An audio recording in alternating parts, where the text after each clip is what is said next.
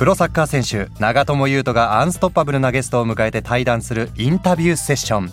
今回はお笑いコンビ南海キャンディーズのしずちゃん。前の相方ちょっと男前やったんです。なのでネタ合わせとか部屋でやっているとなんかちょっとムラムラムラムラする 山ちゃんはムラムラしない 2004年の m 1グランプリで準優勝して以来芸人女優ボクサーとして活躍するマルチなタレントだ。まあボクシングが一番苦しいんだなっていうのはあってあの時の自分は好きなんですよね。オリンピック出場を目指し肉体も精神もボロボロになりながら励んだボクシング。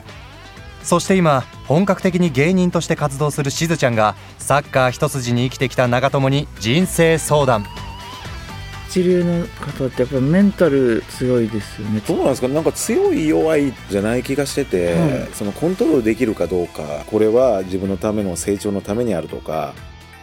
さて今日はどんなアンストッパブルなエピソードが聞けるだろうか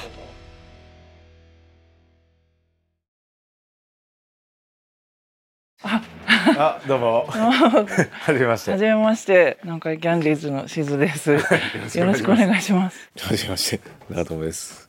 第一印象？もう大きい。大きい。です、羨ましい。僕小さいからそあサッカーの選手にしたらひ低い方。ういやもうもうかなり低いんですよね、公式で170ってなってるんですけど本当は168ぐらいで。言っちゃっていいんですか？そう160 台だとねこう、相手にあそこを空中戦で狙えっていうちょっと言われるんじゃないかと。その分析の段階で、はい。だから160のところ2センチ上げて170っていうことをしてる、えー。はい、ですけど羨ましいなっていう。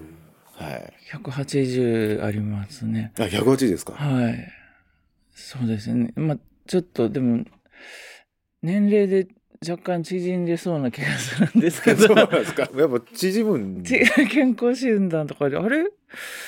なんか縮んでんなっていう気は、はい、してますけど。で気もます。まあ身長は変えずに今のままずっと言ってますけあどーそうなんです はい。ね、今今はえっ、と、は芸人をされてるんですよ。そうです。芸人なんですがあの、うん。本当昨日とかも南海キャンディーズで、はい。はい。ルミネーザ吉本に立ったりとか、はい。舞台に立ってるんですがやっぱテレビとかでこうネタやってないから最近、なのであもう過去に芸人やられてたんですねみたいなこと言われたりとか、ああのおばちゃんとかに街歩いてても、うんうんあのボクサーの人だと思わあれてたりとか 結構芸人ってちょっと知らないっていう人もん子供たちにはいたりするんですあよ、ー。そうボクシングのイメージもあったりとかね。はい。女優さんもねされてるとか。はい。ね。で山ちゃんと山ちゃん。昨日はだったっていうでしょ、一緒に。そうですそうです。二人で漫才もやってるんですよ。えでもそうなんです。でもああんまり本当にみんな「へえ」って言われるんですけどやってるんです。はあそうなんですね。い。なるほど。えどのぐらいこれ空いたんですか？その山ちゃんとのそのはい。ずっとや,、やってるんですか？あずっとやってます。りながらはい。まあボクシングやったりそうですね。やってみたいな、でまあちょっと期間が結構最近やってないなとかいう間は空いたけど、でもやっぱり続けてはいててはい。なので、あの私がボクシングにこう夢中になりだした頃は、はい。そのルミネって出番が、まあ、1日3回とかあるんですよ。はい。はい。はい。ではい。間がまあ2時間ぐらいは空くんですよ、うん。23時間、うん。でその間にジム行くんですよ私。うん。行っててはい。スパーリングしてに2ステージ目腫れていや嘘。顔腫れてすごいな。出てきて、はい。でも山ちゃんはい本当にボクシングその時反対してたから、はいはいはい何してんねんと思われててすごい山ちゃんも嫌がっててなんかそのでも青技をあのアイラインにうまく変変更して変更して、はい。ちゃんに見れ見られないように隠して必死でやってたんですけど、でもやっぱちょっとこうアドレナリンがそのボクシングでスパーリングしてきたテンションでジム戻るんで、うん。うんその、まあ、ネタ中に山ちゃんをこう結構パパンチ殴るっていうかパンチするネタが結構あるんですよ。はいはいはいその時にすごいさっきの闘争心が消えてないからもうめっちゃいいパンチパーンって入れちゃって できつめに。はい。で一回山ちゃんが膝からガクンとって落ちたことがあってマジで？その時にすごい漫才って楽しいな そこで楽しさを。なるほど。へえ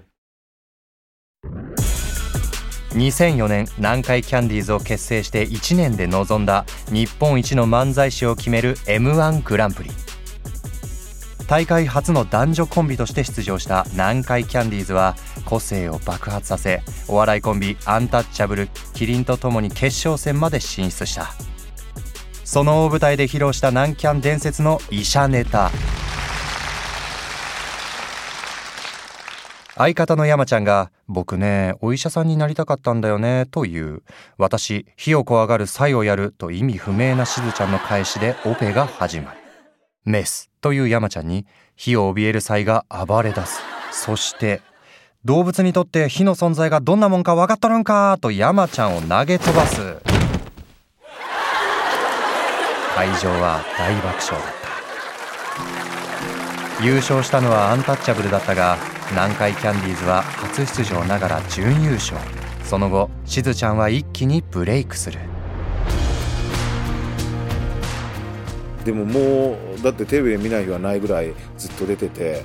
あその当時めそっからすごい忙しくなりましたね。そうですよね。はい。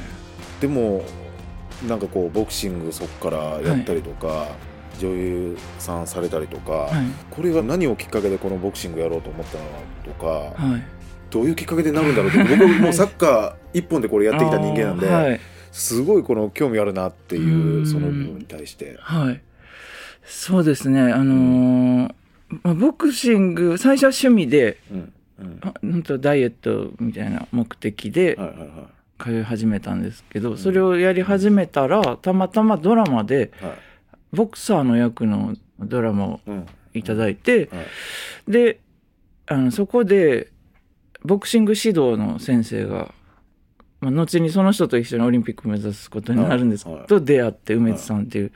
で、その人が、すごいこう、上手、あの、教え、なんか乗せてくれるんですよ。いいよ、いいよ、いいよ、今のパンチいいよとか言って。で、自分なんか才能あんのかなとか思って、ドラマが終わってもうずっと二人で練習だけちょいちょいやってたんですよ。うんうんうんでそれをやってる時に2012年のロンドンオリンピックでうん初めて女子ボクシングが正式種目になるっていうニュースが入ってきてでマスコミがあの私がボクシングをやっていることをなんか知っていてそのスポーツ新聞でそのそのニュースとともにしずちゃんも目指すみたいなの書かれたんですよ。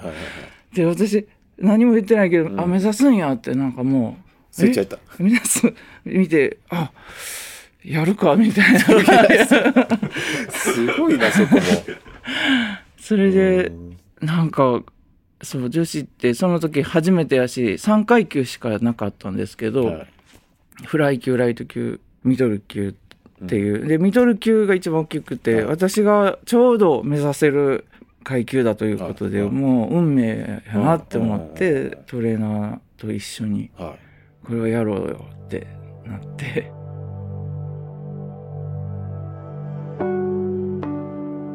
しずちゃんの専属トレーナーだった梅津正彦さんは今この世にいない。ロンドン五輪の最中病に倒れた。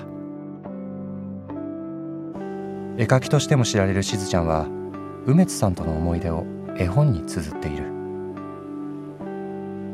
表紙にはボクシンググローブをはめパンチを浴びせるしずちゃんの姿。その眼差しは力強くどこか遠くを見つめているかのようだ。タイトルは「この鬼」作絵山崎静代。私は怒ったことがない。私はみんなに優しい。みんなも私に優しい。だから私はみんなと一緒が好き。でもある時すごくすごく大きなものが欲しくなった。そしたらこいつが現れて優しい笑顔でこう言った。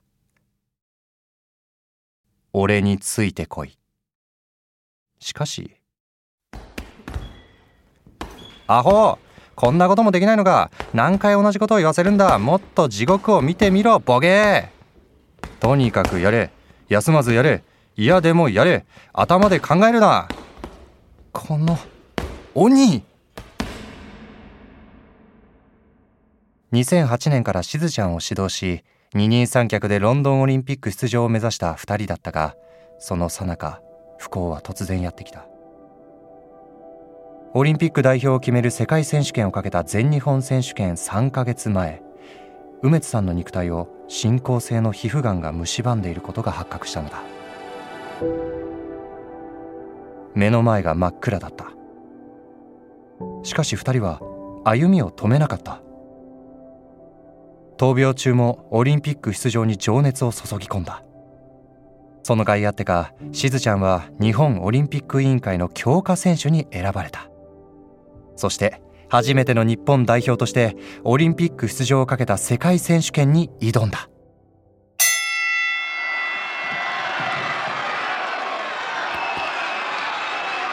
しかしあと一歩というところでロンドンオリンピック出場は叶わなかった。夢が途絶えた後も私が勝つことで梅津さんの病気もいい方向に向かうとしずちゃんは次のリオオリンピックを目指した。がロンドンオリンピックから1年後梅津さんはこの世を去った。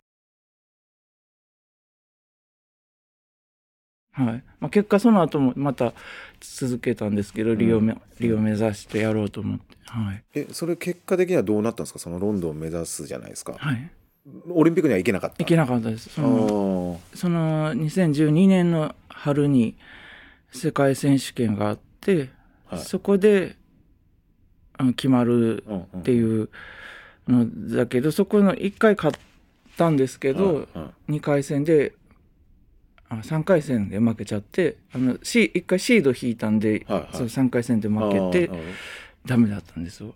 でもそれ勝ってれば勝ってれまば、あのなんかでもそれでも勝ったらいけると思ってたんですがなんかアジアジアで一枠だって後からそういうニュースが そんなあるんですか？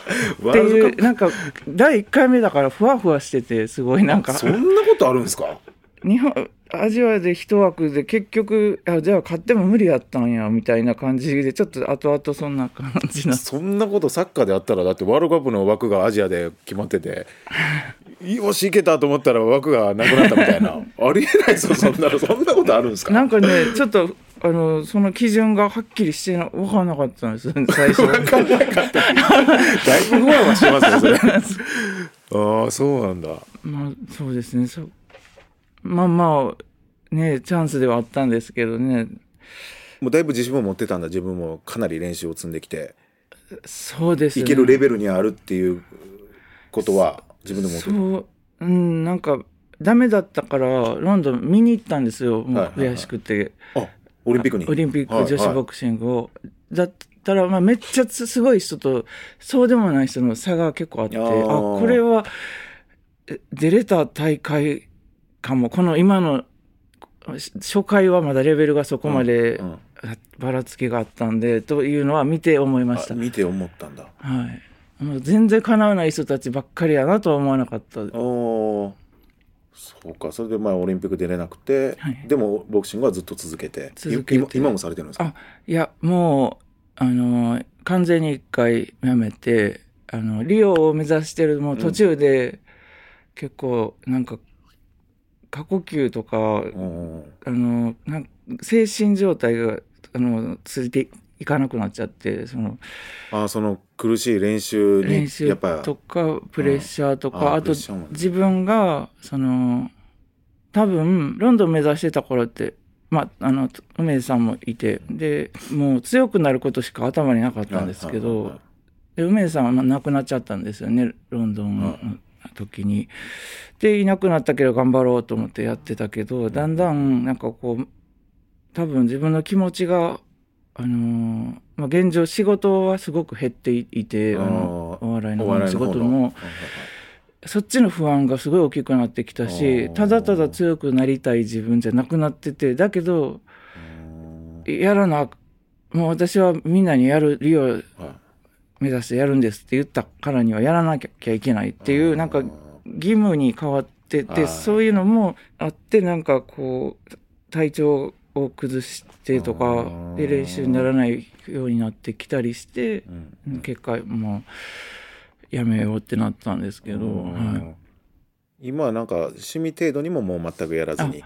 それがもうずーっとそこからやってなかったんですけどつい先月ぐらいからちょっと本当にダイエットぐらいの軽い、あの追い込まない楽しいだけのボクシングをはい。あの旦那さんと一緒に ちょっとボクシングジムに 行ってあのーそう旦那さんはもう初心者なので、はいはいはい。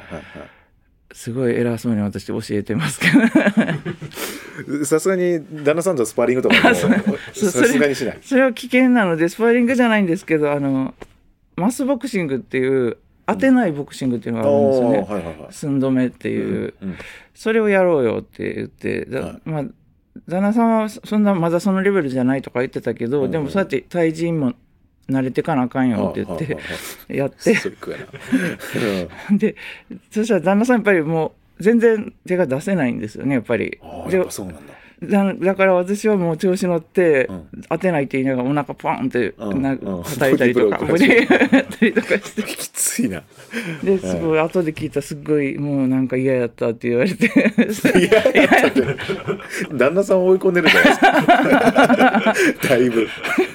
そうなんか子供の時にこうなんかいいいじめっ子っていうかにやられたようなかんなんか上手い人にこう遊ばれるってすっごい悔しいじゃないですか。まあまあへいそうですね。へいへいみたいな感じで「へいへい」ってジャブでポンポンポンってやったりとか。してはいはいはい。でもそれであ逆の立場だったら私格上の人とやった時にすごいそれで嫌な、まあ、思いを、まあ、練習でしてきたから、ああの感じすごい嫌やなと思ってそんな本気でやってるわけじゃない旦那さんにそんなことして反省して。で次の練習からはあのそんなに手は出さずに打たす、打たせるっていうことにしようって打たおー。でもたまにポンってやったりとかカウンター狙って返したりするんですけど、まあそういうのを最近ちょっと。うーん。なるほど。なんかでも僕もボクシングすごい興味あって。ボクシングやりたいんですよね。いやあまあその怪我がねあるなんで。ちょ僕もちょっと体重してみていいですか？え本当ですか？どんなどんな感じなのと思ってここでやおら立ち上がった長友としずちゃん。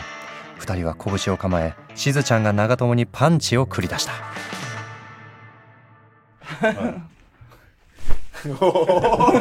なるほど。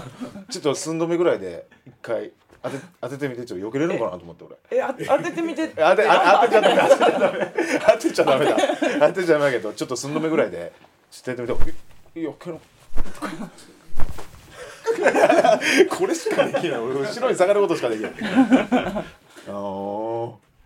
でもやっぱり運動なさってるからすぐ多分ううまくなれる？なれ絶対なれますね。そんななんか体の使い方とかってやっぱりねスポーツって一緒だから絶対いけると思います。結構サッカーにも生かされるのかなと思ってあのまあサッカーってやっぱあ足を使うんだけど上半身も結構使うんで上半身のその俊敏性とかこの目のもちろん神経とかも含めてうん。ボクシングで鍛えるとサッカーにもっといけるんじゃないかなっていうのもあってうん。結構やってみたいなっていうのがそう。へそうすごい格闘技好きで、ーあそうなんですね、はい、すごいへよく見るんですけど。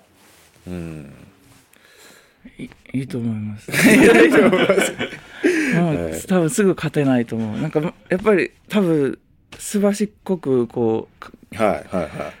全身が連動されるから、はい。私やっぱり大きくてなかなか全身上半身下半身の連動がしなかったんですよ。うんはいはいはいはい。そこを連動させるのが大変だなと思ったけどそういうのももうすぐで連動はねそうですね。難しいですよね。難しい、うん、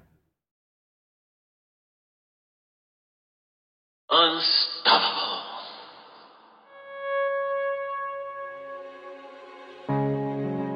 ボクシングを始めたしずちゃんにとってトレーナーの梅津さんと過ごした時間はかけがえのないものだった。その梅津さんがあの最初は優しかったんですけどドラマで教えてくれた頃も優しかったしその後まだ優しかったけどそうやってオリンピック出ようって2人でなってそっからもう日に日にもう鬼のように変わってって。再びしずちゃんの書いた絵本から。もっと欲張りになれ。みんなの中から飛び出せ。うるせえ。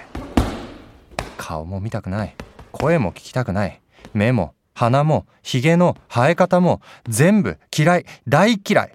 いなくなっちゃえばいいのに。あれ？いない。本当にいなくなった。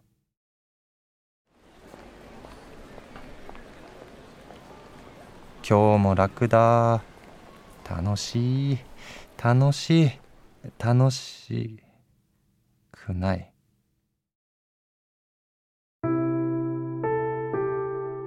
寂しい。つまんない。悲しい。なんで？なんで鬼がいないの？なんで誰も怒ってくれないの？痛い。痛い。心が痛い。あ鬼が言ってたんだ。痛いのは生きているからだよ。だから生きてやる。大好きやから。絵本の最後のページに書かれた「大好きやから」その絵にはしずちゃんが大好きだった梅津さんの優しい笑顔が描かれている。もう怖くなった。の怖く叫び常に怒鳴られ怒鳴られ怒られ。なんか私はその体の使い方も何も分かってなかっうんたから、まあ梅津さんとの練習がめちゃくちゃあの長くて5時間ぐらいあのボクシングって結構2時間ぐらいで終わるんですよ、うんうん。だけど5時間ぐらいずっとやって。でも4時間ぐらい経ってやっと今の今のやつって言われるんですよ。パンチとかも。で次の日また練習行くじゃないですか、うんそしたらまた元に戻ってる。昨日のあれやって。最後できたやろっていう。それができてなくて昨日帰ってからい今日の練習まで何しててんって怒られて、うん。で毎日それでずっと怒られて。でも私はできてる体がどれかほど。の姿勢が今できてるのかも分からずでそれを掴むまでもういや多分、まあ、最終的に6年7年やったんですけどその6年ぐらいだってなんとなく分かってきたかなぐらいあ全然そうそれで。まあめちゃくちゃ厳しかったんですけど、でもやっぱりそのオリンピックを逆算ししてメイさんは世界の選手映像を見て、うん。この人たちに勝つためにはやっぱりそれだけ厳しくしなあかんからやってくれてて、その時はもう本当に憎憎くてもうすすっごい悔しくて、ーこいつ殴り返したいわって思ったけどでもそれぐらいでも怒らせようとあの梅さんもしてたと思うんですよ。なんか私は結構うわーって怒ってからいいパンチ打ったりしてたんでその、はいはい。闘争心っていうのが多分人より少なかったっていうかスイッチがこうんうすぐに入らなかったんで、そういうところも多分梅さんはわざとやってたんだと思うんですけど、それでうんなんかすごい嫌だったけどやっぱりこういなくなってから、うん。すごく必要な人だったしそれだけの愛,、うん。愛情があったからこそあんなに、うん、私がずっとできてないけどずっと怒り言い続けてくれたっていうのは、あそれだけエネルギーあのわこう向こうも燃やすの大変やったと思うしすごくうん。すごい愛やったんだなって思いますうね。ん。梅津さん梅津さんって方ですよね。梅はい津さん、、梅津さん。やっぱ出会いは大事ですよねやっぱりねそうですね、なんか、出会い、梅津さんと出会わなかったら、うん。まあ、オリンピックやろうってなってうんない、なってないし、あの人とじゃないと目指せなかったし、うん。やっぱり、うん。そうですね、山ちゃんとの出会いもなかったら、多分私も芸人辞めてたんじゃないかなって思うし、そのああそうなんですね。はい。なので、うんその出会い本当に出会いで全てがこう、ううん、なんか引っ張ってもらってるなって感じ、ああそうなんですね。山ちゃんもいなかいなければやめたかもしれないと。そう。でも長尾とくん一緒にねコンビしてるとやっぱりこのなんか仲悪くなったりとか喧嘩したりとかっていうのもあるんですか？やっぱり。あそうですね。あの本当にめちゃくちゃ仲悪かったんですよ私たちは。あのずーっと長いこと10年以上仲悪くて。え？そんなに仲悪かったんですか？はい。えでコンビはやってるんですよね？はいずっとやってるんですが、うん。2003年に結成してそっからそうですね10 2015年うん15年ぐらいかな。なんかめちゃくちゃ仲悪くて、本当になんか忙しくなればなるほどすうんお互いこう自分たちがなんかあんまりこう下積み少なく結構パンって M1 の2004で2004年の。2004年でパンで出させてもらったんあでそっから一気に仕事がガッて増えて。はい。でじ自分たちの力がまだそこまでないのにうん。すごい大きなゴールデン番組に呼んでもらう。はいいっぱいはい毎日それそういうものがありがたいんですけどいただけたのにこういいコメントができないとかなんかそんな日々でお互いにそのストレなんやろ相自分ができないし相手もできないしなんかこううまく回ってないっていうか。で山ちゃんはすごくストイックな人でなので私はのんびりしてたんですよね。だからそこに苛立ちがあったりその山ちゃんは勉強めちゃくちゃするんですよ。もう研究して研究して。で私はなんかののんびりそのいただいた仕事はやるけども自分で勉強とかいうことをやってなくて、なのに私の方がその当時は「フラガール」っていう映画とか、はいあとなんかシャンプーの CM だったり、そのなんか結構目立つ仕事がうん私の方が多かったんですね。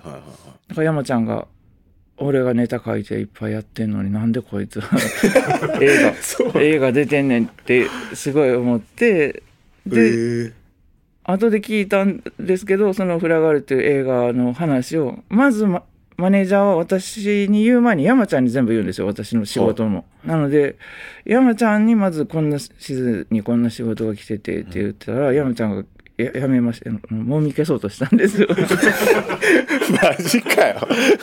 それ面白い。うんえー、やっぱりされたくなかったんだ。目立たれたくなかったってことですか？そうですね。なんか嫉妬してたみたいですごい。どがあったんだコンビだけどやっぱコりそこンビだけはどそうなんですよ。ええ。でもやっぱりお互いが売れることによって相乗効果でまたねなんかキャンディーズがまたうん今度上り詰めていったりということにつながるじゃないですか。そうですよね。そでもそうは思えなかったんですよね。その当時は。山ちゃんも自分が仕事がバンバン増えて、余裕ができたから今は優しいしその あの嫉妬もないから大丈夫ですけど当時は山ちゃんはその望むような仕事を自分でまだ持ってない時期は嫉妬して相方を引きずり下ろそうとして。ええそうなんだ。ね。コンビだけどもうライバルライバル心でそうですね。だから一緒に仕事してても私に喋らせないようにするとか。それさでも コンビとしてそもそも上り詰められるんですか？それで。いやダメだと思います。そんそんな関係やったらダメでしたね。そうですよね。でもそんな関係がずっと続いてる中私はボクシングの方に行ったんですよ。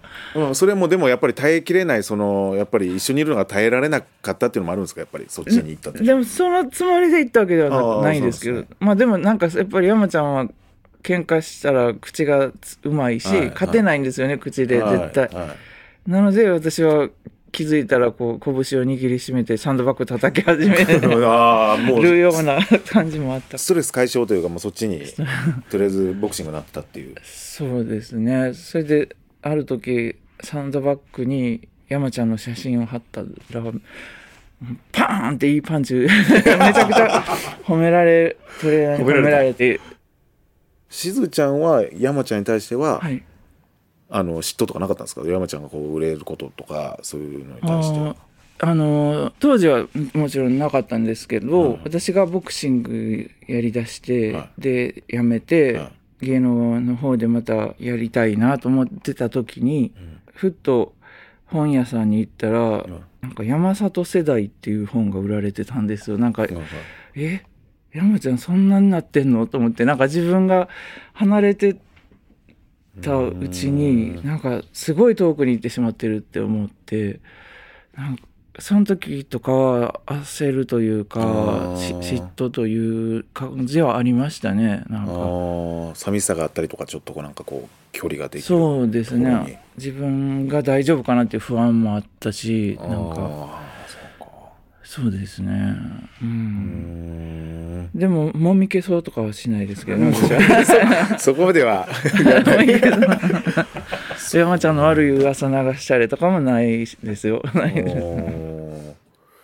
はあやっぱあるんですね。でもコンビの中でもそのねそうね。足の引っ張り合いじゃないけどライバル心というか。あるそうですね。まあコンビによっていろいろでしょうけど、多少はやっぱり若い頃はみんななんかあるかもしれないですね。あちょっとそれぞれ尖ってたりなんかある。あまあまああるかでもサッカーでもそうか。足の引っ張り合いまではするとねやっぱりチームがダメになるとうん。自分の評価ももちろん下がるしっていうのもあるけど、やっぱりね同じポジションで競争し合うし違うポジションでも同じ世代だとねやっぱ悔しい思いもあったりとか自分がダメでねその同じ世代の選手がよよければねなんか離れていく感じというか離されていく感じがあって、うーん。うん、あそれはでも確かに。やっぱ上を目指すとやっぱりそれはあって当然なんですかね。そうですうん。ね。多分足引っ張るまではねしないですけどね。でもスポーツはでも本当にいつも言うなんか元気日本を元気にしてもらってるし、素晴らしいなと思ってなんかそれだけ大勢に一気にこうパワーくれるじゃないですか。なんか、はい。だからスポーツの力がやっぱりもう改めてすごいなってうん。なんかもう感動しますね。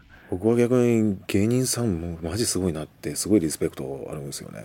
やっぱり、なんだろうな。ああやって人を笑顔にさせる笑わせれるってすごい能力じゃないですか。そう相当頭良くないともうできないし、うーんうん。それって幸せなことだなと思って、そうそれこそまあ舞台に上がってる時だけじゃなくてそうやって裏でもやっぱり面白いことを人をね笑顔にできたりとかうん。それってすごい強くないですか？でどこの現場でもその武器って生きるじゃないですか。じ、まあ、自分がやろうと思えば。そうですね。友達と飲みに行ってもそう。そうですね。何誰かそう武器がやっぱりいつでもこう出せる使えるってめっちゃ羨ましいなと思って。僕私らも羨ましい。羨ましいっていうか芸人さんだからもうしずちゃんもそうでしょ。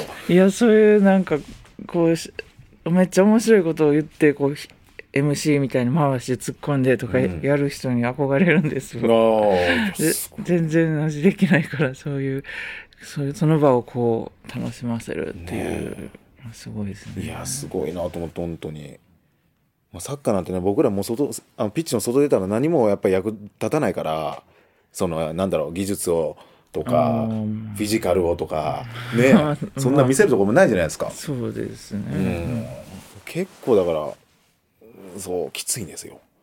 武器が出せないからそのサッカー以外の場所で。ああだ出したいですか？出したいめっちゃ出したい。それこそだって結婚式とかにね友達の結婚式に呼ばれて、じゃあ挨拶してくれって言われても喋りのプロじゃないから笑わせられんしなんかもう真面目なこと言ってても硬くなるしすごい緊張すんの。あそうなんですか。でもそれでねやっぱりトークうまかったりとか人をね、笑わせられたりとかあとは歌うまかったりねアーティストの方とかもそこでもう武器出せるじゃないですか自分の。サッカー選手も何も出せんから辛い 辛いよそうなんですか。うん、本当にでもそこはでも別に笑かしてくれとかは思ってないですけどね。いや思ってはないかもしれないいや思ってはないかもしれんけど。十分十分もう喋ってくださるだけで。いやいやいやでもいやいや。やっぱりね。でそこでなんかこうリフティングやるとかそういうことでもないですもんね。いや そういうそういうのも違うし。違いますもんね。なんかね例えばその技術が得意なリューティングうまい選手だったらいいんだけど僕もそういうプレーじゃないからフィジカル見せろって言われても1対1見せろって言われてもまだね違う話になるから。そう。だからすごい羨ましいなって芸芸人さんとかも。でも芸人は結構そのまあいろいろですけど幼い頃目立たなかったりとか運動ができなかったりとかまあい。できる人もいるけど結構こうモテなくて悔しくてなる人も多い気がしてその運動できる人って面白いなんか喋らなくてもこうかっこいいみたいなあ感じがもうただじっといるだけでかっこいいっていうのに逆に芸人側はちょっと憧れてる部分もああるーそうなんですね。かなとは思いますけど、ね、なんかコンプレックスみたいなのがあって。そうですね。なだからそう見返して自分が見返すぞみたいなんで結構男の芸人さんとかはモテるために自分を面白く喋るように鍛えるみたいななんうんうんかやってる人も結構いるんじゃないかなとは。ーそうなんですね、次回芸人として走り続けるしずちゃんに長友からメンタルを整える技術のレクチャーがなんか日々の感情のコントロールみたいながトレーニングいいトレーニングになりますよね。なんか怒りとか悲しみとかいろんな辛さがある時のあこれをどういうふうにポジティブに変換しようみたいな。さらに結成20年目を迎えた南海キャンディーズの秘話をしずちゃんが洗いざらいぶちまける。山ちゃんの第一印象はなんか陰湿な 陰湿な散々じゃないですか。ムラムラしないし陰湿なもう。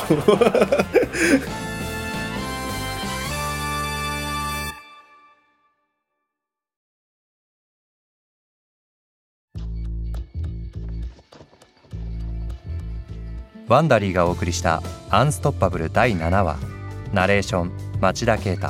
サウンドデザイナー伊貝慎太郎。プロデューサー大友直子。